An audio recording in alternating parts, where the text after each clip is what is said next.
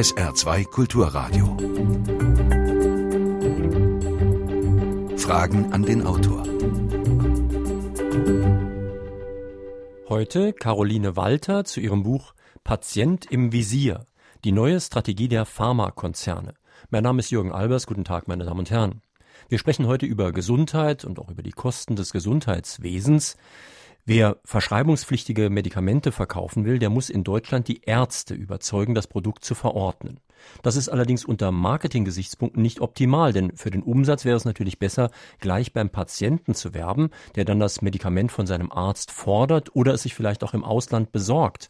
Ja, Frau Walter, was ist daran eigentlich so schlimm? Ich meine, man spricht doch immer vom mündigen Patienten. Warum soll der nicht direkt umworben werden?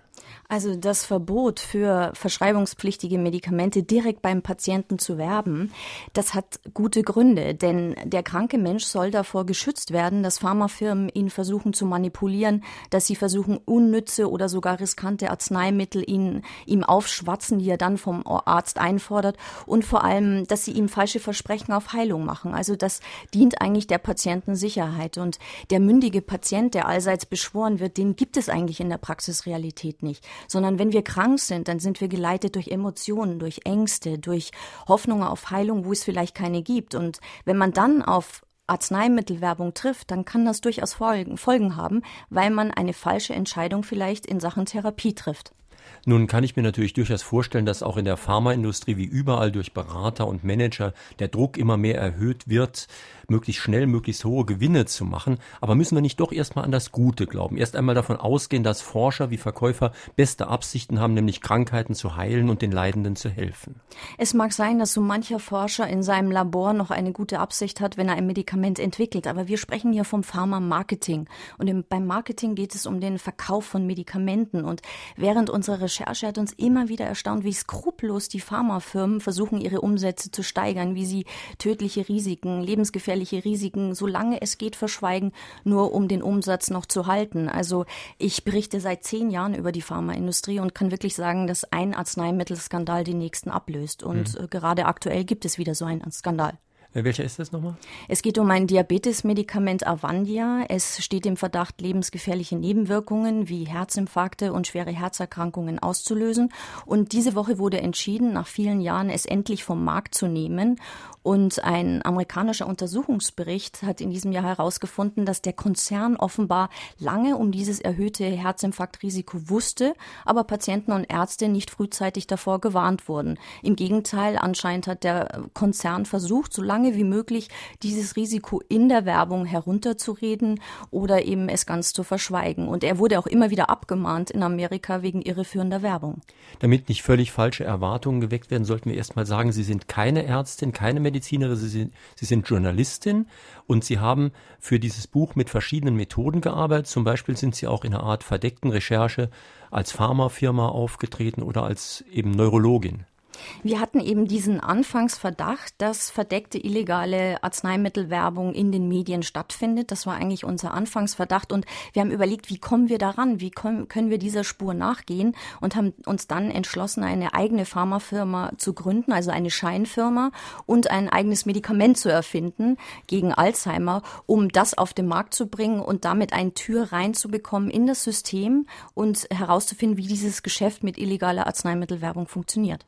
Und was haben Sie da festgestellt? Also als Firma haben Sie sich Leute gesucht, die illegale Werbung für Sie machen? Genau. Es ist so, dass die Pharmakonzerne natürlich außen vor bleiben wollen, also formal, dass sie eben das nicht selbst machen, sondern sie suchen sich Agenturen, PR-Agenturen und diese Agenturen machen für sie dann äh, die PR-Kampagnen, die verdeckten PR-Kampagnen. Und wir haben mehrere dieser Agenturen eben als Pharmafirma besucht und haben quasi Geschäftsgespräche äh, geführt und schon ganz klare Konzepte mit denen ausgemacht. Und dann haben sie sozusagen die Rolle gewechselt. Sie sind als Ärztin aufgetreten, als Neurologin und haben sich dann von Pharmazie Pharmafirmen wieder umwerben lassen. Ja, ich bin als Ärztin auf verschiedene Kongresse, Ärztekongresse gefahren und dort sind ja immer riesige Ausstellungshallen von den Pharmafirmen und ich wollte mal wissen, wie Ärzte dort andocken bei den Firmen und das war sehr interessant. Also ich bin absolut durchgegangen, obwohl ich keine Ahnung hatte von den Medikamenten und ich wurde dann nach Dosierungen gefragt, äh, wusste ich auch nicht, aber ich habe es immer wieder geschafft, dann doch da durchzukommen, weil man muss eigentlich nur eines machen, man darf nicht kritisch fragen. Also wenn Sie kritisch fragen, dann kam sofort die, die Frage, ja, sind Sie nicht Journalistin? Sie fragen zu kritisch. Und das fand ich erstaunlich, dass Ärzte scheinbar nicht kritisch fragen. Und ähm, ja, das war eigentlich mein Fazit aus diesen Besuchen. Immerhin sind Sie wahrscheinlich mit vollen Taschen zurückgekommen, denn es gab ja, habe ich im Buch gelesen, Gewinnspiele, wo man mit einfachsten Mitteln relativ schöne Sachen gewinnen konnte. Ja, ich habe eine Wetterstation gewonnen und äh, das ging auch ganz einfach. Ich kannte zwar die Dosis dieses Medikaments nicht, die man da ankreuzen musste, aber ich habe dann einfach behauptet, dass ich immer das Konkurrenzprodukt verschreiben würde und schon hat mir die Pharmafrau die Lösungen vorgesagt und dann habe ich äh, gewonnen. Nun zeigt das, was Sie eben sagen, ja schon ein bisschen das Dilemma, in dem wir sind. Denn einerseits werden auch die Ärzte manipuliert, darüber gab es ja schon zahlreiche Sendungen, die werden eben angefüttert, sagen wir mal vorsichtig. Einige lassen sich anfüttern, die Mehrheit hoffentlich nicht. Aber trotzdem muss ich auf jeden Fall davon ausgehen, dass im Schnitt der Arzt viel besser ausgebildet ist als der Patient und auch viel, viel mehr Erfahrung hat. Das heißt, ich muss schon davon ausgehen, in der Regel hat der Arzt sehr, sehr viel mehr Ahnung und deswegen ist es auch eigentlich richtig, dass das Medikament bei ihm angepriesen wird und nicht direkt beim Patienten. Also man hat jetzt festgestellt äh, bei einer internen Umfrage unter den wirklich großen Pharmakonzernen, dass sie die Zahl der Pharmavertreter, die den Arzt aufsuchen in der Praxis und bearbeiten sollen, immer weiter reduzieren. Also das wird wirklich massiv zurückgefahren und man sagt, wir wollen uns fast nur noch auf den oder überwiegend auf den Patienten konzentrieren. Das ist viel effektiver, viel kostengünstiger und ähm, er ist auch leichter zu beeinflussen als der Arzt. Und viele Skandale bei Ärzten sind eben ans Tageslicht gekommen. Also so einfach ist es bei den Ärzten eben nicht mehr. Und deshalb konzentriert man sich in dieser neuen Strategie auf den Patienten. Meine Damen und Herren, in Fragen an die Autorin sprechen wir heute mit Caroline Walter zu ihrem Buch Patient im Visier, die neue Strategie der Pharmakonzerne, erschienen bei Hoffmann und Kampe, Preis 17 Euro. Und Sie können sich auf mehrere Weisen an der Sendung beteiligen. Einmal, indem Sie hier anrufen. Sie wählen Saarbrücken, die Vorwahl ist 0681, dann 65 100, Saarbrücken 65 100. Oder Sie schicken mir eine Mail in die Sendung, Fragen an den Autor mit Bindestrichen zwischen den Wörtern at sr-online.de. Wenn das alles nicht klappt, haben Sie jetzt und auch nach der Sendung noch die Möglichkeit, unseren Blog aufzusuchen, also im Internet unser Diskussionsforum. Sie gehen auf www.sr2.de, suchen Fragen an den Autor und dann können Sie dort Ihre Meinung, Ihren Kommentar eingeben. Hören wir jetzt erstmal einen Anruf. Hier ist eine Zuhörerin aus Beckingen. Meine Frage wäre, dieser Tage habe ich gelesen, in Deutschland sind die Medikamente um 50 bis 100 Prozent teurer als in anderen Ländern. Manche sogar, es ist unfassbar, 500 Prozent. Gibt es das wirklich und warum tut kein Mensch was dagegen? Ja, die Frage wird oft gestellt. Ich habe hier auch schon eine Mail aus Homburg bekommen, wo auch der Hörer sagt, sonst wird doch alles per Gesetz geregelt. Warum werden da eigentlich keine Vorschriften gemacht? Es wird immer wieder versucht, die Arzneimittelpreise zu senken, aber meiner Meinung nach nicht konsequent genug. Die Politik traut sich nicht wirklich heran, den Pharmakonzernen da einen Riegel vorzuschieben. Und es gibt ja jetzt ein neues äh, Gesetz zur Arz äh, Ordnung des Arzneimittelmarktes. Und auch da überlässt man es, wie es bisher ist, den Pharmafirmen den Preis, wenn sie in den Markt reingehen, selbst festzulegen. Es gibt zwar dann Rabattverhandlungen, aber es ist eben der Mondpreis oder der Fantasiepreis, den das Unternehmen erst einmal festlegt. Und genau da liegt das Problem. Kritiker fordern das schon seit Jahren, dass die Industrie nicht sofort auch erstattet, wenn ein Medikament auf den Markt kommt, sondern erstmal guckt, hat es einen Zusatznutzen oder ist es eine sogenannte Scheininnovation, also bringt nicht mehr als das, was wir bereits haben. Oder es ist sogar gefährlich. Also man hat sich wieder nicht getraut, dort ranzugehen und man hat auch in dem neuen Gesetz sehr viele Schlupflöcher für die Pharmaindustrie gelassen, weiter kräftig abzukassieren. Aber genau nach der Qualität fragt auch Hans Mehringer aus Bochum. Er sagt, wie kann es denn sein, sein, dass Medikamente mit zweifelhaften Zusätzen, die nicht hinreichend getestet und deswegen bedenklich sind, in Deutschland zugelassen werden können. Ich glaube, es gibt in, bei den Patienten und in Deutschland einen Irrglauben und den schürt die Pharmaindustrie, dass ein neues Medikament ist immer besser als das, was bereits vorhanden ist und es, dass es sicher ist. Und diese beiden Dinge treffen für viele Medikamente eben nicht zu. Neue Medikamente werden zum Beispiel nur gegen ein Scheinmedikament, Placebo, mhm. in den Zulassungsstudien getestet. Das heißt, man testet gar nicht gegen, äh, gegen Medikamente, die es schon gibt zu dieser Krankheit, sondern nur gegen ein Scheinmedikament. Das ist schon mal das Erste. Dann sind diese Zulassungsstudien Zulassungsstudien oft sehr von, von sehr kurzer Dauer und ähm, haben eine geringe Patientenzahl. Die Firmen können Einfluss nehmen auf das Studiendesign. Also man wählt dann eben Patienten aus, die ein bisschen jünger sind, die nicht so viele Vorerkrankungen haben. Also das entspricht dann nicht dem Patienten in der Praxisrealität. Und man muss auch sagen, dass Medikamente neue immer unbekannte Risiken bergen. Also zum Zeitpunkt der Zulassung weiß man eigentlich relativ wenig über das Sicherheitsprofil, erst wenn es breit verordnet wird. Und genau darum werden oft Medikamente wieder vom Markt gezogen, weil man das Sicherheitsprofil noch gar nicht richtig kannte.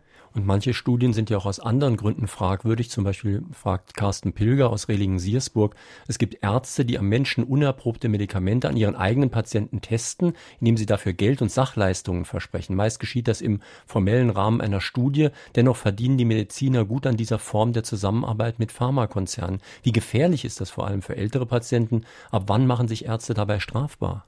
Also ich kann mir nicht vorstellen, dass in Deutschland Ärzte an Patienten Versuche durchführen, ohne dass das genehmigt ist. Also wenn ich in Deutschland eine klinische Studie mit Patienten mache, dann muss das angemeldet sein, dann muss eine Ethikkommission die Zustimmung geben.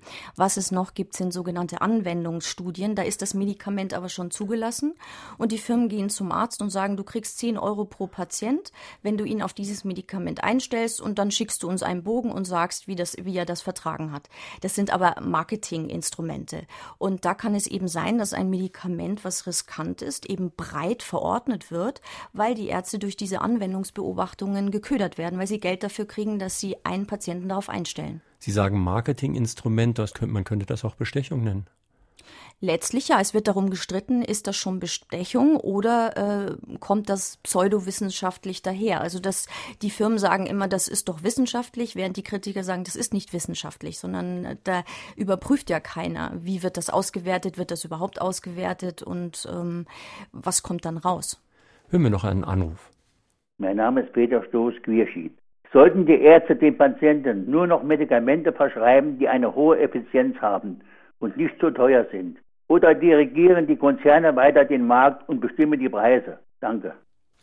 Ich denke, es wäre wirklich jetzt eine gute Chance der Politik gewesen, die sie leider vertan hat, um wirklich dafür zu sorgen, dass zum einen die Arzneimittelsicherheit höher wird, dass eben Medikamente erstmal ihren Zusatznutzen beweisen müssen, dass sie erstmal vorsichtig in den Markt eingeführt werden. Und ähm, man hat auch eben versäumt, die Preise ähm, anders zu gestalten, dass eben nicht die Pharmafirmen die Preise auf dem Markt äh, selbst festsetzen können. Peter Lärmen aus der Schweiz hat uns eine Mail geschickt. Er weist auf ein großes Problem hin, und zwar auf Selbsthilfeforen im Internet, gerade für Krankheiten, die sehr speziell und damit teure pharmakologische Behandlung bedürfen.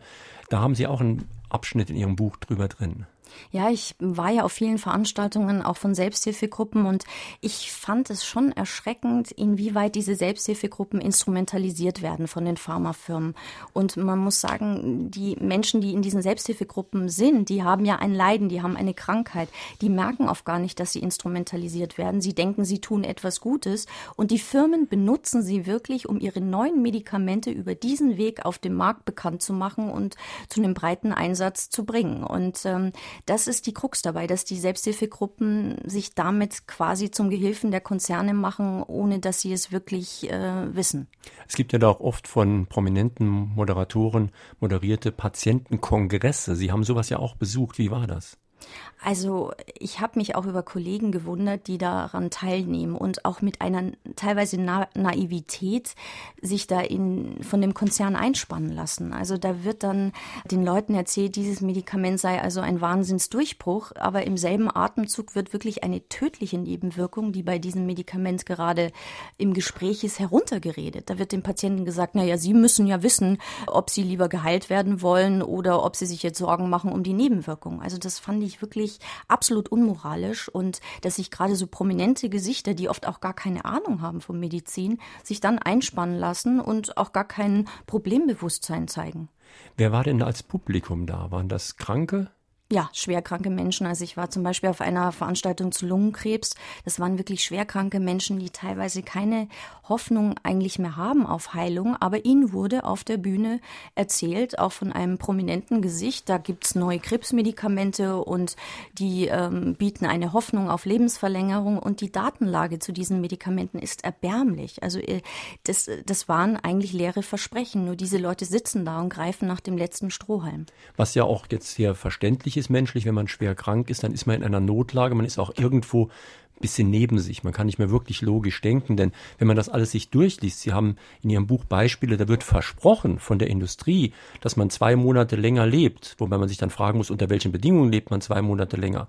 Es ist sogar ein Medikament, ich glaube ein Grippemedikament war das, da steht als Versprechen nur dabei, dass der Krankheitsverlauf einen Tag kürzer wird gehen wir mal von außen, eine normale Grippe dauert vielleicht 14 Tage oder ein bisschen mehr, dann wäre es ein Vierzehntel, aber Dafür brauche ich kein teures Medikament.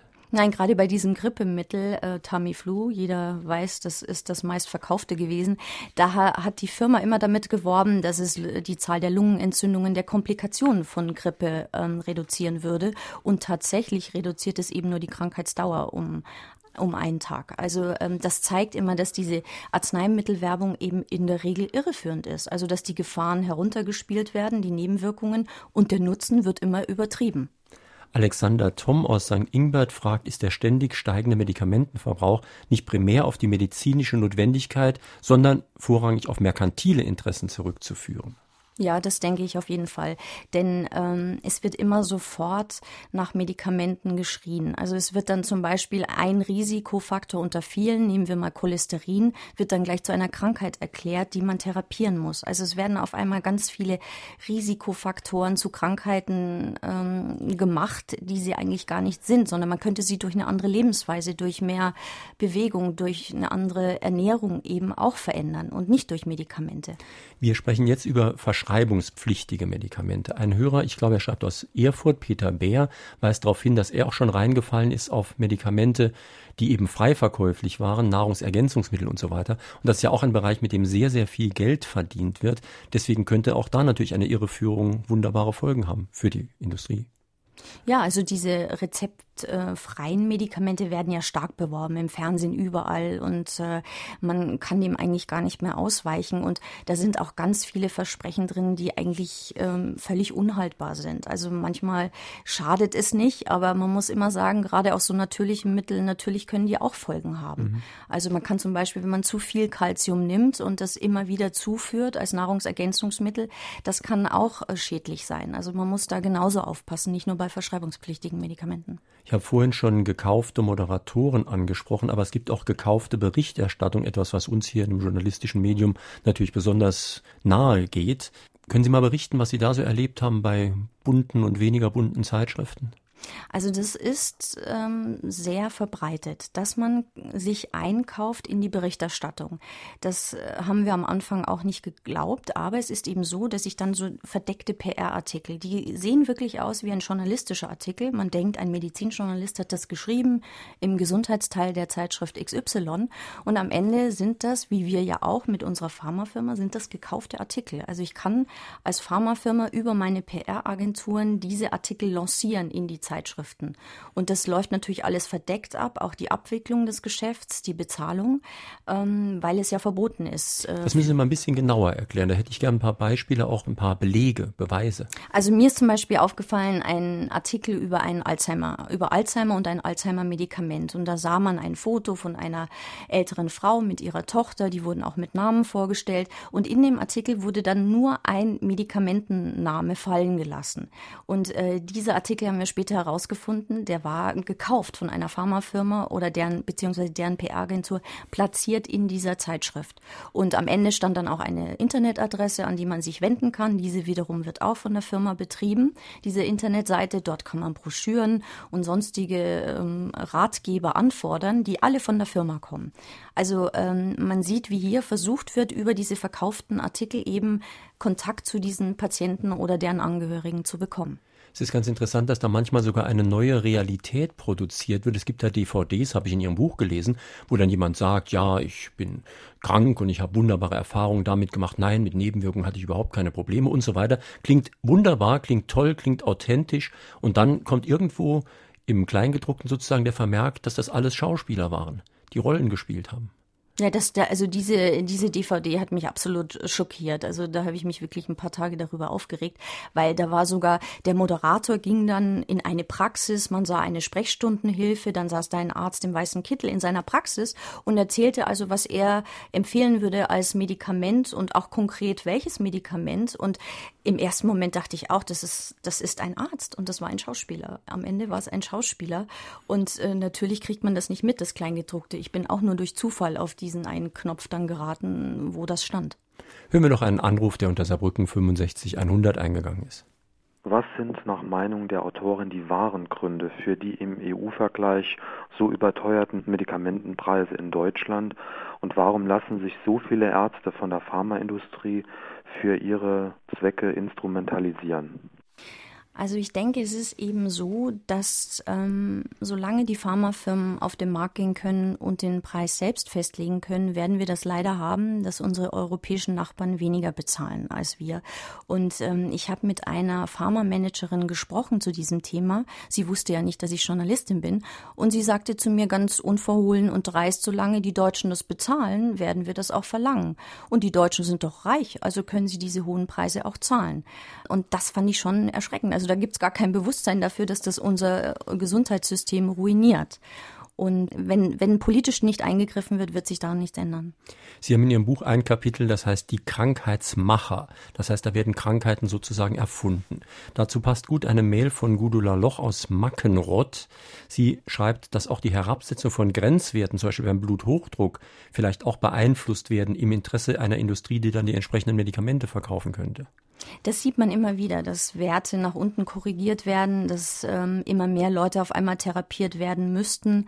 Das hat man beim Cholesterin festgestellt, dass der Wert immer weiter nach unten gesunken ist, obwohl man heutzutage eigentlich die Wissens Wissenschaftswelt weiß, dass der Cholesterinwert nur ein Risikofaktor ist unter vielen und äh, diese Senkung des Cholesterins vielleicht nicht der entscheidende Faktor ist. Ja? Und das passiert in vielen Bereichen, dass man quasi die Zahl der Patienten, die dann Pillen schlucken, erweitert, indem man einfach die Grenzwerte nach unten setzt.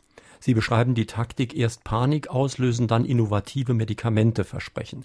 Dazu ist es ja gut, wenn irgendwo wir alle krank sind. Also ich bin sowieso krank, habe ich im Buch gelesen. Ich bin nämlich ein alternder Mann und Männer, die altern, sind dadurch krank.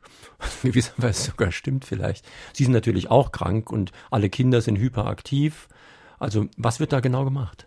Ja, das ist so. Also Sie haben quasi schon eigentlich in Ihrem Alter die Menopause des Mannes, die Wechseljahre des Mannes. Und weil Sie vielleicht manchmal nicht ganz fit sind oder sich müde fühlen, brauchen Sie unbedingt Testosteron. Ja? Und weil ich als Frau vielleicht nur zweimal oder vielleicht gar keine Lust auf Sex habe pro Woche, dann habe ich schon sexuelle Unlust und das ist eine Krankheit. Und das betrifft ganz viele Frauen und die muss man dann therapieren. Also solche Dinge werden den Menschen eingeredet. Ähm, es wird ihnen Angst gemacht gemacht vor Krankheiten. Es wird dann gesagt, das ist eine Volkskrankheit wie die Osteoporose, obwohl sie keine Volkskrankheit ist. Also es wird der Markt immer immer größer gemacht, damit immer mehr Leute therapiert werden müssen. Und es ist, glaube ich, auch ganz interessant. Früher war man gesund, wenn man nicht krank war. Heute ist man nur gesund, wenn man leistungsfähig, schön und glücklich ist. Das heißt, das wurde durch die Pharmaindustrie natürlich immer weiter ausgeweitet und es gibt ganz viele Lifestyle-Medikamente, verschreibungspflichtig, die eben dann an den Mann oder die Frau gebracht werden. Aber es ist ja auch eigentlich ganz logisch. Die Leute, die sowas verkaufen wollen, sind ja auch nicht dumm. Da gab es dann erstmal Viagra für den Mann. Klar, dann hat irgendein kluger Mensch in der Industrie hat dann gedacht, Moment, über die Hälfte der Menschheit sind Frauen, die können jetzt gar kein Viagra kaufen. Also müssen wir denen sagen, ihr braucht jetzt auch dringend was, um eure Lustlosigkeit zu bekämpfen. Und dann erfindet man eben was entsprechendes. Und müde ist sowieso jeder mal. Also muss man was gegen Müdigkeit ähm, erfinden. Und wenn man dann Hormone verordnet, und da wird es natürlich dann kritisch. Hormone sind ja sehr hilfreich und sehr gut im richtigen Augenblick, aber Wachstumshormone können zum Beispiel auch Krebszellen wachsen lassen. Also das können, kann zu Nebenwirkungen kommen, die man überhaupt gar nicht mag.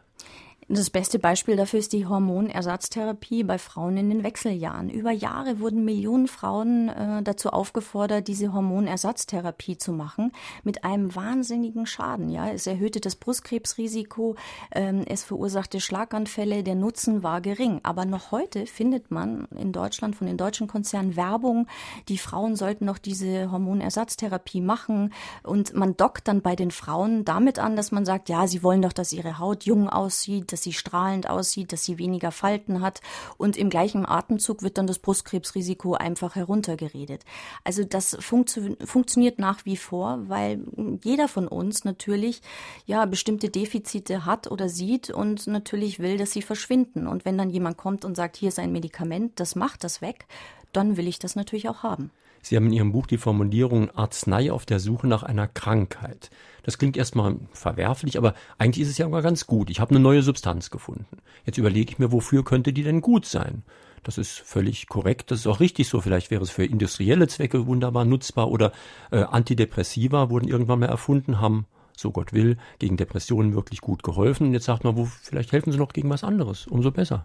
Ja, aber das ist so, dass der Markt quasi ausgeweitet wird, ohne dass ich die Belege für einen Nutzen habe. Ich muss ja, wenn ich sage, ähm, ich habe eine Arznei gegen Schizophrenie zum Beispiel, dann muss ich wirklich äh, Studien haben, die das belegen.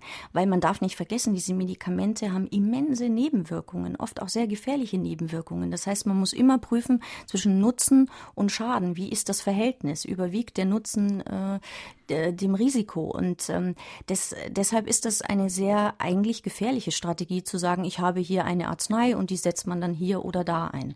Also ein Beispiel ist zum Beispiel, es gibt ein Krebsmedikament und da versucht der Pharmakonzern momentan, es auf alle möglichen Krebsarten auszuweiten und den armen Krebspatienten zu sagen, es hilft gegen fortgeschrittenen Brustkrebs, es hilft gegen Lungenkrebs. In Wirklichkeit ist die Datenlage absolut dürftig und man hat äh, festgestellt, dass die Nebenwirkungen wirklich schwerwiegend sind. Also da gehen wirklich Patienten ein enormes Risiko ein. Es ist jetzt 11.30 Uhr. Sie hören auf SR2 Kulturradio oder D-Radio Wissen. Fragen an die Autorin. Heute mit Caroline Walter zu ihrem Buch Patient im Visier.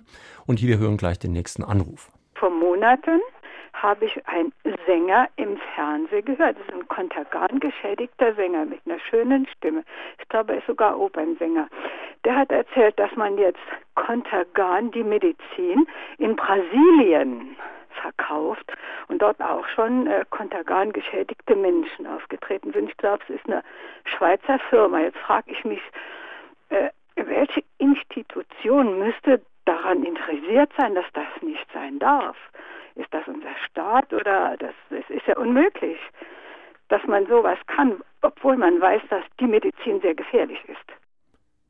Das hängt ehrlich gesagt ab von der Zulassungsbehörde von Land zu Land. Also es werden zum Beispiel in Deutschland Medikamente zugelassen, in Amerika wird dasselbe Medikament nicht zugelassen. Und das entscheidet einfach jede Zulassungsbehörde selbst. Und wenn in Brasilien die Zulassungsbehörde da nicht hinterher ist und äh, dieses Medikament zugelassen hat, äh, was ich mir eigentlich nicht vorstellen kann. Ich kann mir das eigentlich auch nicht vorstellen. Das ist doch weltweit ich, so ja, bekannt.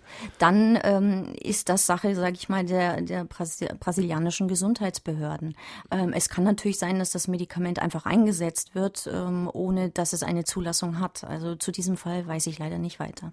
Heinrich Heine aus Osnabrück stellt eine Frage, die Sie nur zum Teil beantworten können, da Sie, ich sage das nochmal, keine Medizinerin sind, sondern Journalistin.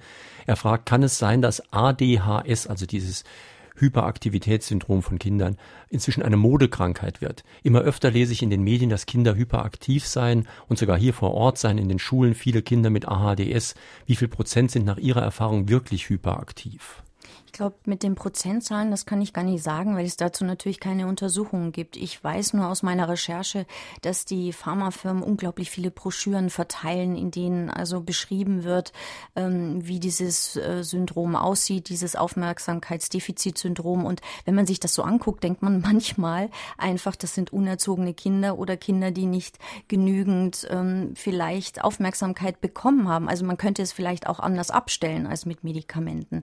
Es gibt mit Sicherheit Sicherheit einen Prozentsatz von Kindern, also einen bestimmten Prozentsatz, die es brauchen, also die man ohne eine medikamentöse Therapie nicht in, den, in eine Struktur bekommt. Aber ich denke tatsächlich auch, dass das eine Modeerscheinung ist und damit Defizite in der Erziehung, in der Entwicklung der Kinder ausgeglichen werden, was eigentlich nicht sein sollte. Ich meine, wenn man nur ein bisschen logisch nachdenkt, kommt man ja schon danach darauf, dass es wahrscheinlich so ist, wenn man den Kindern ein bisschen strukturierteren Tagesablauf bieten würde, mit etwas verlässlicheren Zeiten, wann man ins Bett geht, wann man aufsteht und so weiter. Oder wenn man sie einfach am Kragen holen will, auf den nächsten Fußballplatz schleppst oder von mir es einen Sandsack und boxen lässt. All das könnte vielleicht eine nicht medikamentöse Behandlung sein mit großen Erfolgsaussichten. Das denke ich auch, aber es ist natürlich aufwendiger und es ähm, setzt Erziehung und Zeit der Eltern voraus. Und ich denke, in dieser Gesellschaft, in der man immer leistungsfähig sein soll, müssen die Kinder eben auch leistungsfähig sein. Und wenn die Eltern keine Zeit haben, sich um die Kinder zu kümmern, dann äh, muss es dann eben ein Medikament sein. Ein Anruf aus Bruchsal. Warum verschreibt ein Arzt Schmerztabletten, obwohl im Beipackzettel schon Todesfälle vermerkt sind? Ich denke, es kommt darauf an, wenn jemand sehr starke Schmerzzustände hat, es nicht mehr aushält, dann sind Schmerzmittel sinnvoll. Man muss aufpassen bei Schmerzen, die chronisch werden. Das prägt sich dann ein. Deswegen muss man Schmerzen, die chronisch sind, auch behandeln, damit es nicht äh, schlimmer wird. Es kann immer sein, dass Nebenwirkungen auftreten. Man muss immer abwägen, ähm, welche Erkrankung habe ich, welchen Nutzen habe ich und äh, will ich das Risiko in Kauf nehmen. Und ähm, das ist eben eine Abwägung, die der Arzt machen muss. Klaus-Peter Weiler aus Merzig hat eine Beobachtung gemacht, die ich ehrlich gesagt jede zweite Woche in dieser Sendung habe. Bisher stelle ich für mich nur leicht erstaunt fest, alles, was ich bisher gehört habe, ist seit langem bekannt. Wer sich für das Thema interessiert, kann sich mehr als ausführlich über die Machenschaften der Industrie, uns das Geld aus der Tasche zu ziehen, informieren. Es scheint aber keinen aus dem betroffenen Lager zu interessieren. Konsequenzen hat es auch anscheinend keine gegeben. Das frage ich mich ehrlich gesagt auch oft, auch in ganz anderen Zusammenhängen. Es ist vieles, was Sie sagen, ist wirklich bekannt, auch in Büchern schon beschrieben worden, aber es passiert nichts. Na gut, diese neue Strategie, sich auf den Patienten zu konzentrieren, die ist, glaube ich, noch nicht so bekannt. Und die Politiker, denen wir das Buch äh, geschickt haben, die waren doch sehr erstaunt zu hören, welche Machenschaften in, in dieser Hinsicht ähm, gerade zugange sind. Also da muss ich widersprechen. Aber es stimmt natürlich, das Problem ist einfach, dass ähm, wir, glaube ich, an so eine grundlegende Reform rangehen müssten. Und welche Regierung will das schon tun? Ja? Und dann mhm. habe ich auf der anderen Seite immer die Pharmaindustrie, die immer mit Arbeitsplätzen droht, mit Pharmastandorten Standort Deutschland. Man kann das alles wunderbar widerlegen und trotzdem kommt es in der Politik nicht an. Ja? Und da muss man einfach feststellen, dass die Lobby einfach stärker ist als der Verstand. Wir haben vorhin kurz über Kontergan gesprochen, mussten beide passen, weil wir die genaue Lage nicht kennen. Übrigens weise ich Sie da nochmal auf unseren Blog hin. Im Internet können Sie sich unter www.sr2.de dann Fragen an den Autor einloggen und dann können Sie Ihren Kommentar, auch Ihre Ergänzung zur Sendung schicken. Hier ist zum Glück gerade eine Ergänzung per Mail gekommen aus der Schweiz von Peter Lärmen. Er schreibt, Contergan hat durchaus noch seine Berechtigung in der Medizin. Es ist ein gutes Medikament gegen Lepra, die vor allem noch immer in Brasilien häufiger vorkommt. Dass es dadurch bei Schwangeren zu fehlgebildeten Geburten kommt, liegt lediglich an der oftmals nicht korrekten Anwendung. Andere Indikatoren gibt es auch, aber die hauptsächliche Anwendung liegt im Bereich der Lepra. Freut mich, das zu hören hören wir gleich noch einen Anruf. Guten Morgen, mein Name ist Christian Nitschke aus Neunkirchen. Ich habe folgende Frage an die Autorin. Warum geht man in Deutschland nicht hin und tut die äh, Zulassung der Medikamente zentral regeln und lässt die Pharmafirmen nicht mehr auf die Ärzte oder Patienten los, sondern diese dürften ihre Medikamente nur noch an dieser Zulassungsstelle anbieten und die Zulassungsstelle würde dann auch kontrollieren, dass die Preise auf ein Niveau festgelegt würden, wie das das bei ähnlich wirksamen und gleichgearteten Medikamenten schon der Marktpreis ist. Vielen Dank. Dazu muss man sagen, dass die Zulassung mittlerweile zentral geregelt ist. Also die meisten Zulassungen laufen über die Europäische Zulassungsbehörde. Es gibt zwar noch nationale Zulassungen wie in Deutschland, aber im Endeffekt ist das zentral geregelt. Aber ich denke, die Kriterien für die Zulassung müssten wirklich verschärft werden. Es müssten andere Kriterien angesetzt werden. Die Prüfer in den Behörden müssten mehr Kompetenzen erhalten, dass sie Studien, Designs, Konzepte überprüfen, also dass sie schon frühzeitig ansetzen können, um zu sehen, wo wird manipuliert vielleicht oder wo geht eine Studie in die falsche Richtung. Und äh, man kann immer wieder auch auf Frankreich verweisen. Dieses Modell wäre eigentlich für Deutschland das Richtige gewesen für eine Reform. Dort ist es nämlich so, dass nicht jedes Arzneimittel Arzneimittel sofort erstattet wird nach der Zulassung, sondern äh, es durchläuft einen langen Prozess ja, der Preisbildung. Und ähm, es wird geguckt, hat es einen Zusatznutzen? Wenn nicht, wird es nur zu 30 Prozent, zu 60 Prozent erstattet. Also Frankreich hat ein, ein sehr vorbildhaftes System, in dem man genau guckt, ähm, was brauchen wir noch an Daten, was hat der Hersteller nicht geliefert und was sind wir bereit zu erstatten und was nicht. Das ist ja bei dieser Zulassungsbehörde wie bei anderen Kontrollbehörden auch eine Frage der Macht. Also wie viel Kompetenz Kompetenz, wie viel Macht, auch Geld ist einfach da, um eigene Studien durchzuführen. Wie weit muss man sich darauf verlassen, was man gesagt bekommt, was man an Studien reinkriegt? Es ist ja heute doch so, dass eine unabhängige Forschung, die wirklich völlig unabhängig an Universitäten, die keine Drittmittel brauchen, wohl bemerkt, äh, stattfindet, dass die immer seltener wird. Das ist eigentlich das Hauptproblem in Deutschland, dass wir kaum unabhängige Arzneimittelforschung haben. Die wenigen, die es tun, die haben unglaublich viel Probleme, ähm, Geld aufzutreiben für diese Forschungen. Die ähm, haben teilweise auch keine Lust mehr, weil es so, an, so aufwendig ist und sie keine Gelder bekommen. Und man könnte so viel einsparen, indem man wirklich guckt, haben uns die, äh, hat uns die Industrie hier etwas Falsches verkauft oder äh, ist das Medikament wirklich sicher? Also es würde auch die Arzneimittelsicherheit erhöhen, wenn man mehr unabhängige unabhängige Forschung machen würde. Und wir würden wirklich Milliarden einsparen können. Ja, guten Morgen, hier ist Köhler. Welche gute Lösung schlagen Sie den Patienten vor, wenn Pharmafirmen nur am Gewinn interessiert sind und auch Ärzte ganz stark beeinflusst werden von der Pharmaindustrie? Ich glaube, zu einem Stück weit muss man mittlerweile alles hinterfragen. Man muss den eigenen Arzt hinterfragen. Man muss sich auf die Suche nach einem Arzt machen, dem man vertrauen kann. Ich habe da auch einige Zeit gebraucht, habe jetzt eine Ärztin gefunden, die schmeißt alle Pharmavertreter raus. Sie liest die richtigen unabhängigen Informationszeitschriften für Ärzte. Sie nimmt sich Zeit. Und ich stelle an ihr auch fest, dass sie eben nicht gleich mit einem Medikament kommt oder sie kommt mit einem Medikament, äh, bei dem ich das Gefühl habe, sie hat sich wirklich darüber informiert informiert. Also wir Patienten müssen sehr viel mehr einfordern von den Ärzten. Wir müssen sehr viel mehr darauf achten, ähm, nimmt er sich wirklich Zeit? Was liegt in seiner ähm, Praxis aus? Liegen da vielleicht auch mal unabhängige Patientenzeitschriften? Die gibt es ja. Und ähm, ich denke, das wäre ein Weg dahin. Und wir müssen natürlich selbst uns sensibilisieren für versteckte Pharmawerbung. Darum haben wir auch dieses Buch geschrieben, um die Leute wirklich zu sensibilisieren. Je mehr ich darüber weiß, desto mehr erkenne ich sie und dann kann mir jemand auch keine falsche Hoffnung machen und dann kann ich auch die richtige Entscheidung für eine Therapie treffen. Ich staune nahezu jeden Sonntag, wo uns überall Leute hören. Zum Beispiel hat hier jetzt ein Hörer aus Köln geschrieben, Rainer Klein. Er hört die Sendung mit großem Interesse, aber auch mit Erschütterung. Und er meint, viele Entwicklungen kommen ja aus den USA. Wie verhält es sich dort mit dem Einfluss der Pharmalobby auf die Regierung, auf Ärzteschaft und Patienten? Ist die US-amerikanische Regierung auch so käuflich wie unsere Möwenpick-Regierung?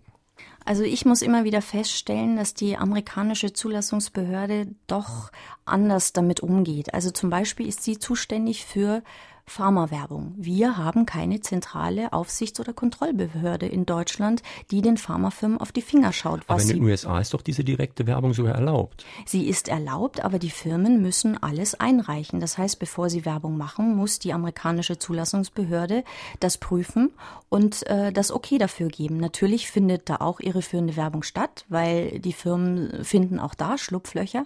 Aber wenn es passiert, werden sie abgemahnt und sie müssen dann eine Werbung verbreiten, die richtig stellt, also die die Risiken benennt. Das heißt, sie müssen dann Millionen Menschen sagen, dass sie eigentlich äh, die und die Risiken vorher verschwiegen haben.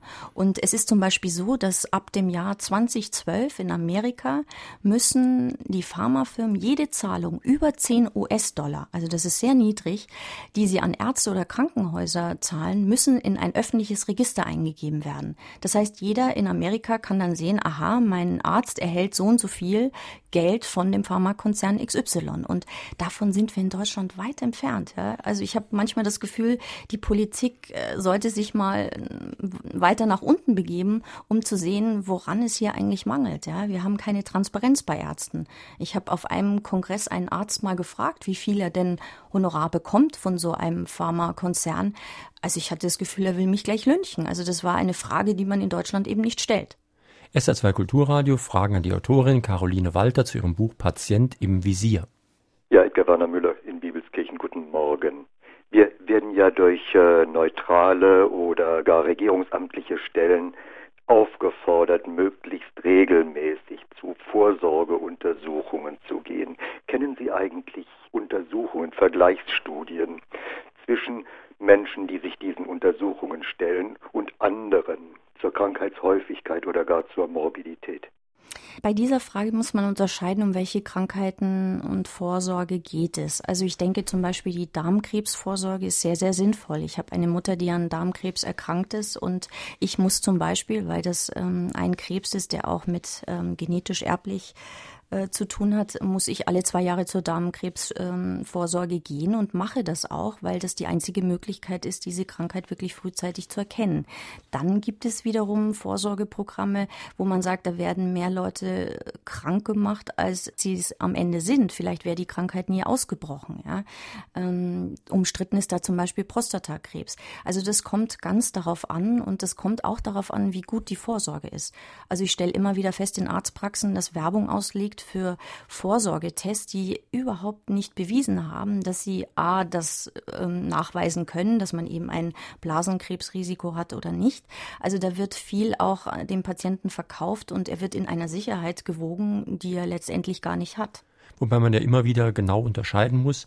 Früherkennung kann Vorsorge sein, aber bei weitem nicht jede Früherkennung ist Vorsorge. Und nicht jeder Vorsorgetest ist wirklich valide und kann wirklich eine Aussage darüber treffen. Das ist das Entscheidende. Hören wir noch einen Anruf. Ich hatte die Frage, was Sie von den Schüsslersalzen und von der Hahnemann-Therapie hält. Speziell auch für, gegen Cholesterin. Also speziell bei Cholesterin kann ich eigentlich nichts dazu sagen. Ich weiß nur, wenn man jetzt zum Beispiel versucht mit Schüsslersalzen, da kenne ich auch jemand aus meinem Freundeskreis, den Bluthochdruck zu senken, das geht schief. Also ganz klar, da würde ich sagen, auf keinen Fall. Da habe ich selbst erlebt, wie der Notarzt kommen musste, weil man seine Tabletten nicht genommen hat, sondern es mit Schüsslersalzen probiert hat.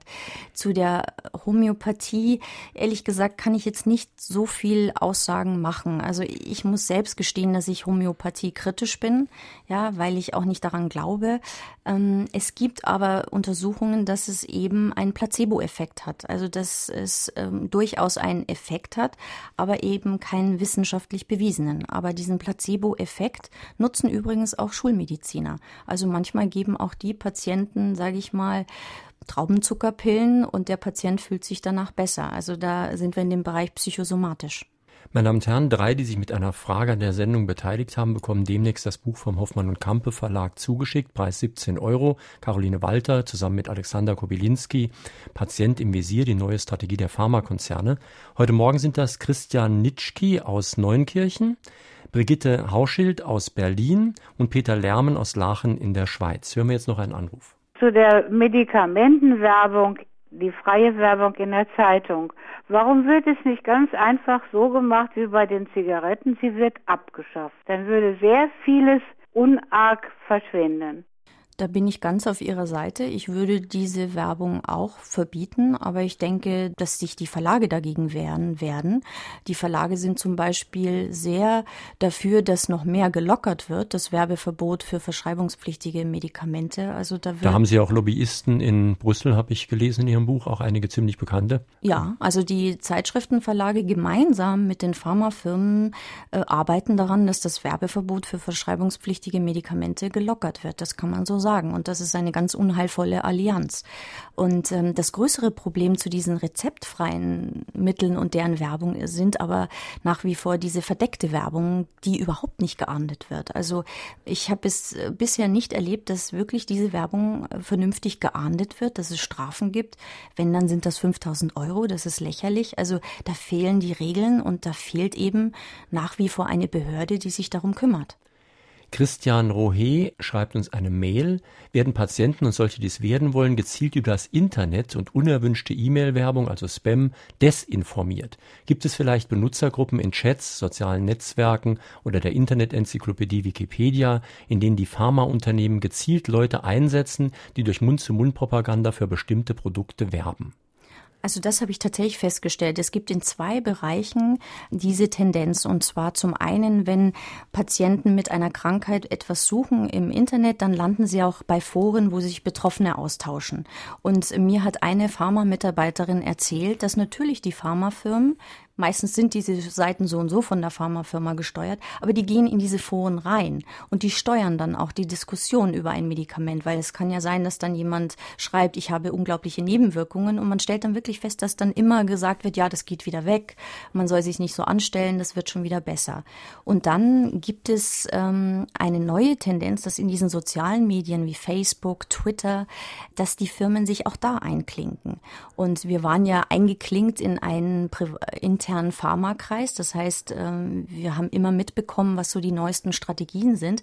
Und da wurden wir angeschrieben als Pharma-Mitarbeiter und es wurde gesagt, wir sollen also verstärkt auf Facebook gehen und auf solche Medien und äh, können da uns sozusagen ein Bild machen über das Medikament, was unsere Firma dann äh, vertreibt. Und wir können die Meinung beeinflussen. Ja, also diese, man kann sich ja dann ähm, einschalten und kann sagen, das Medikament ist ganz toll und dann wird das von Millionen verbreitet über diese Medien. Also gerade diese neuen Medien, sozialen Medien, sind ein unglaubliches Feld für die Pharmaindustrie. Und in Amerika wer, wird jetzt überlegt, schärfere Regeln deshalb einzuführen. Das ist übrigens auch einer der Gründe, warum bei unserem Blog, unserem Internet-Diskussionsforum, die Sachen von uns freigeschaltet werden müssen. Sie glauben gar nicht, was ich an Spam da bekomme, also an oft noch nicht mal getarnten Werbemails, die ich freischalten soll. Die schalte ich natürlich nicht frei. Es könnte passieren, dass ich mal eins übersehe, aber normalerweise schalte ich das nicht frei. Und wenn Sie nachher Ihre Meinung auch noch schicken wollen, es gehen nämlich viel, viel mehr Mails hier ein, als wir in die Sendung einbringen können, kann es auch ein bisschen dauern, bis es freigeschaltet ist, einfach weil wir auch nur Menschen sind und am Sonntagmittag nicht jede Minute arbeiten. Hören wir jetzt noch einen Anruf. Früher wurde bei Herzinfarkt Strophantin verabreicht. Das ist ein ganz altes Medikament. Und Ichtiolsalbe bei, bei Eiterung und Entzündung und so weiter. Diese Medikamente sind einfach verschwunden. Ich hätte mal eine Frage, was die Autorin davon hält. Es ist so, dass natürlich die Industrie nur ein Interesse an Originalpräparaten hat. Denn wenn der Patentschutz eines Medikaments nach 10 bis 15 Jahren abgelaufen ist, dann verdienen die Firmen nichts mehr daran. Dann wird es nachgeahmt. Dann gibt es die sogenannten Generika, die billig zu haben sind. Und also werden immer wieder ähm, neue Medikamente auf den Markt gebracht, die dann vielleicht nur eine Variation des Wirkstoffs sind. Dann ist die Hülle der Tablette anders und die werden dann wieder teuer verkauft. Das heißt, es kann sein, dass eben dieses Medikament dann dominant Dominantes, das Neue, weil es gut beworben und äh, verkauft wird und das Alte immer mehr verschwindet. Äh, es ist vielleicht dann noch als Generikum vorhanden, aber die Ärzte verschreiben dann doch lieber das Neue mit den tollen Versprechen. Helmut Kremp aus Illingen schreibt, das Problem liegt nicht nur bei der Pharmaindustrie. In einem Wirtschaftssystem, in dem nur noch in Zeiträumen von drei Monaten gedacht wird, muss Geld für Forschung und Entwicklung gespart werden. Produkte können nicht mehr ausgetestet werden, weil es eben Zeit und somit Geld kostet. Das ist nicht anders als bei der Automobilindustrie. Der Kunde testet die Ware aus mit allen damit verbundenen Nachteilen und Problemen. Die Reklamationskosten oder sogar Prozesskosten werden von zwischenzeitlichem Gewinn gerne bezahlt. Ja, das kann man nicht ganz so stehen lassen, weil man muss sagen, die Firmen machen ja Milliardengewinne. Also es wäre durchaus Geld da, um Forschung, vernünftige Forschung zu machen. Und man sieht ja auch immer wieder, also seriöse Schätzungen gehen davon aus, dass nur 15 Prozent des Umsatzes in die Forschung gehen und das Doppelte, 30 bis 40 Prozent in das Marketing fließen. Also schon da haben wir ein, eine Unverhältnismäßigkeit, wie die Mittel eingesetzt werden.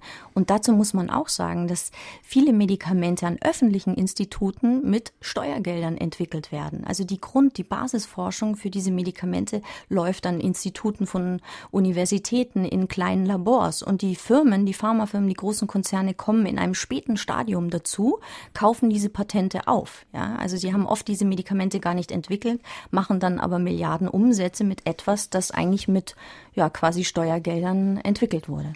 Wobei man ja auch sagen muss, dass ziemlich auffällig ist, welche Krankheiten lieber bekämpft werden als andere Krankheiten. Es gibt sozusagen die ideale Krankheit, die ist mysteriös, man weiß nicht so richtig, wo sie herkommt, man weiß nicht so richtig, wie sie verläuft, man weiß schon gar nicht, was man dagegen tun kann, kann aber dann eben relativ gut vage Versprechungen machen. Das trifft auf manche Krebssorten zum Beispiel zu. Ja, das trifft zum Beispiel auch auf Alzheimer zu. Wir haben noch kein Medikament, äh, was Alzheimer heilen kann. Es gibt aber Medikamente, die versprechen viel, ja, dass man lange die Fähigkeiten behält. Und ähm, in Wirklichkeit sind diese Studien sehr kurz gewesen. Also man weiß gar nicht, wie der Langzeitnutzen ist und man weiß auch nicht die Langzeitrisiken. Also man stürzt sich eben auf diese Krankheiten, bei denen man erstens mal Millionen Patienten, potenzielle Patienten hat und bei denen man nicht so genau weiß, bei den Krankheiten, na ja, wie wirkt es denn genau? Ja, und äh, da gibt es ja noch keine Heilung. Dann ist man froh, wenn es überhaupt irgendetwas gibt. Eine Hörerin aus Saarbrücken. Das Medikament A hat den Wirkstoff A. Das Nachahmerprodukt hat den Wirkstoff B. Es ist circa 4 Euro billiger als das Medikament A, hat aber sehr oft erhebliche Nebenwirkungen, weil die darin enthaltenen Hilfsstoffe minderwertig sind. Der mündige, aufgeklärte Patient weiß darum, gegen Aufpreis erhält er in der Apotheke das Originalmedikament. Ist es richtig, dass Ärzte von der Pharmaindustrie Prämien erhalten, wenn sie Nachahmerprodukte verordnen? Was findet hier statt? Ich glaube, das muss man wirklich äh, am Einzelfall betrachten. Also man kann nicht per se sagen, dass ein Generikum immer problematische Hilfsstoffe beinhaltet. Ähm, diese Erfahrung habe ich nicht gemacht. Im Gegenteil, es ist meistens ja derselbe Wirkstoff, dann ist vielleicht noch ein Hilfsstoff da, aber das ist dann doch sehr ähnlich. Und äh, die Erfahrungen zeigen eigentlich, dass sie auch gut vertragen werden. Also es ähm, ist keineswegs immer so, dass das Bessere auch teurer ist. Nein, um Gottes Willen, genau das Gegenteil. Also es gibt viele altbewährte Medikamente, die günstig sind, die sehr viel bessere Sicherheitsdaten haben als die neuen Medikamente, von denen man eben noch wenig weiß über die Risiken. Also das auf keinen Fall, das ist eben dieser Irrglaube, der, glaube ich, das Hauptproblem auch ist, warum so viel teure Medikamente verschrieben werden.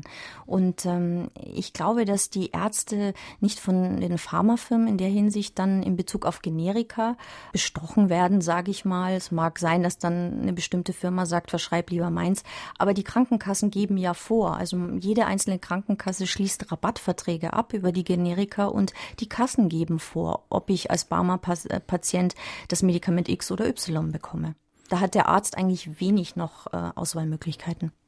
Es ist ja offensichtlich so, dass die Pharmaindustrie die Politik in Anführungszeichen voll im Griff hat. Oder die Politik fürchtet sich, sich mit der Pharmalobby anzulegen. Warum ist das eigentlich so? So viele Wählerstimmen können ja davon nicht abhängen. Oder ist es eher so, dass viele Politiker Aktionäre dieser großen Konzerne sind und dabei entsprechend Geld machen? Es ist eigentlich ganz interessant, dass einfach immer noch dieses Arbeitsplatzargument von der Industrie benutzt wird als Einschüchterung der Politik. Und das ist eigentlich absurd. Also wir haben mal die großen Konzerne gefragt, wie viel sie denn überhaupt noch Mitarbeiter in Deutschland beschäftigt haben. Und ich nenne mal ein Beispiel. Der Pharmariese Pfizer hat in Deutschland nur insgesamt 3800 Mitarbeiter. Und davon sind viele, viele Pharmavertreter. Und das sah bei den anderen Konzernen nicht besser aus. Ja? Und wir haben zum Beispiel bei einem Konzern, der hat 20 Mitarbeiter in der Forschung und dafür 1400 äh, Pharmavertreter. Und trotzdem wird immer dieses Arbeitsplatzargument ähm, immer wieder angeführt und die Politik fällt immer wieder darauf herein. Ja? Und da muss man ganz besonders auch die Ministerpräsidenten der Bundesländer eigentlich sich mal vornehmen, weil sie natürlich dann auch immer mit der Firma am Sitz in diesem Bundesland ähm, zu tun haben und dann wird dann eben ein bisschen geklüngelt und da wird dann Druck gemacht. Also in, in einem Seminar fürs Lobbying, bei dem wir waren, da war es wirklich so, dass gesagt wurde, geht über diesen Politiker, über jenen Politiker oder über dieses Bundesland. Also ähm, die Firmen wissen ganz genau, an welchem Hebel sie ansetzen müssen.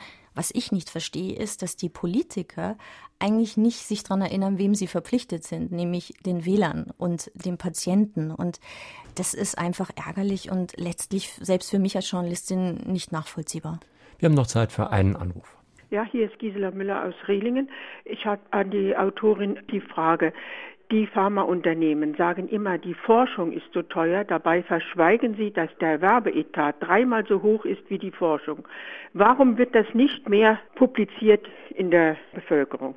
Muss man aber jetzt dazu sagen, dass zwischen der Forschung und dem Werbeetat auch noch eine Produktion liegt und so weiter. Also da gibt es noch eine ganze Menge andere Sachen, die Geld kosten. Nur die Produktion ist meistens auch nicht mehr in Deutschland. Die ist auch schon verlagert worden dort, wo es günstig ist. Und ähm, Sie haben vollkommen recht. Also da gibt es ein absolutes Missverhältnis, dass eben gar nicht so viel Forschung stattfindet. Und ähm, das ist eigentlich bekannt. Also es ist immer sehr, in Talkshows sieht man immer die Vertreter der Pharmaverbände auftreten, die dann behaupten, dass die Entwicklung eines Medikaments 800 Millionen US-Dollar kosten würde. Und das ist eine absolute Fantasiezahl. Bisher haben sie keinen einzigen Beleg dafür gebracht. Und ähm, Wissenschaftler haben dagegen herausgefunden, dass es zwischen 80 und 100 Millionen, also achtfach niedriger liegt, ein Medikament zu entwickeln. Aber die Zahlen dazu rückt die Industrie nicht heraus. Wir sollten zum Schluss noch kurz sagen, was die Patienten tun sollen. Einen Hinweis entnehme ich hier Ihrem Buch. Vielleicht geben wir zu oft die Verantwortung für unseren Körper an Medikamente ab. Also man könnte ja auch mal was anderes machen, als eine Pille zu schlucken. Genau, ich denke, wir müssen alle uns da kritisch hinterfragen. Ich mich genauso. Mache ich genügend Sport? Ähm, ernähre ich mich gesund? Wie halte ich es mit Alkohol, Zigaretten? Ganz großes Beispiel, ja.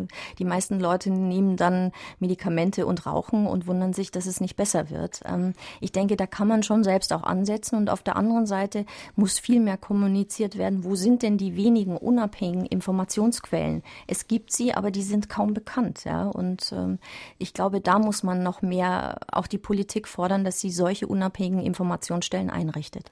Meine Damen und Herren, in Fragen an die Autorin war das heute Caroline Walter zu dem mit Alexander Kobylinski geschriebenen Buch Patient im Visier, die neue Strategie der Pharmakonzerne, erschien bei Hoffmann und Kampe, Preis 17 Euro. Die Sendung, die Sie gerade gehört haben, werde ich morgen früh ins Internet stellen. Sie können sich da nochmal runterladen, nochmal anhören oder auch sichern. Die Diskussion geht weiter in unserem Internetforum unter www.sr2.de, dann Fragen an den Autor. Da können Sie Ihre Meinung, Ihren Kommentar auch noch unterbringen. Und wir haben im Internet ja noch ein zweites sogenanntes Podcast-Angebot von Fragen an den Autor, unser Klassikerfach. Dort gibt es jetzt wieder eine Sendung aus dem Jahre 2007. Joachim Bauer, Lob der Schule. Das ist sozusagen ein Gegenstück zu Lob der Disziplin und sehr interessant anzuhören. Am nächsten Sonntag ist unser Gesprächspartner Professor Ernst Ulrich von Weizsäcker. Sein Buch heißt Faktor 5, die Formel für nachhaltiges Wachstum. Er hat ja vor fünf Jahren schon Faktor 4 vorgestellt und jetzt fragt er, wie zum Beispiel Stahl- und Zementindustrie Energie sparen können, wie kann man in der Landwirtschaft Wasser sparen und wie können wir vielleicht unser Leben ändern oder auch andere politische Vorgaben erreichen. Das am nächsten Sonntag in Fragen den Autor. Einen schönen Sonntag und schönes Weiterhören auf SR2 wünscht Ihnen noch Jürgen Albers.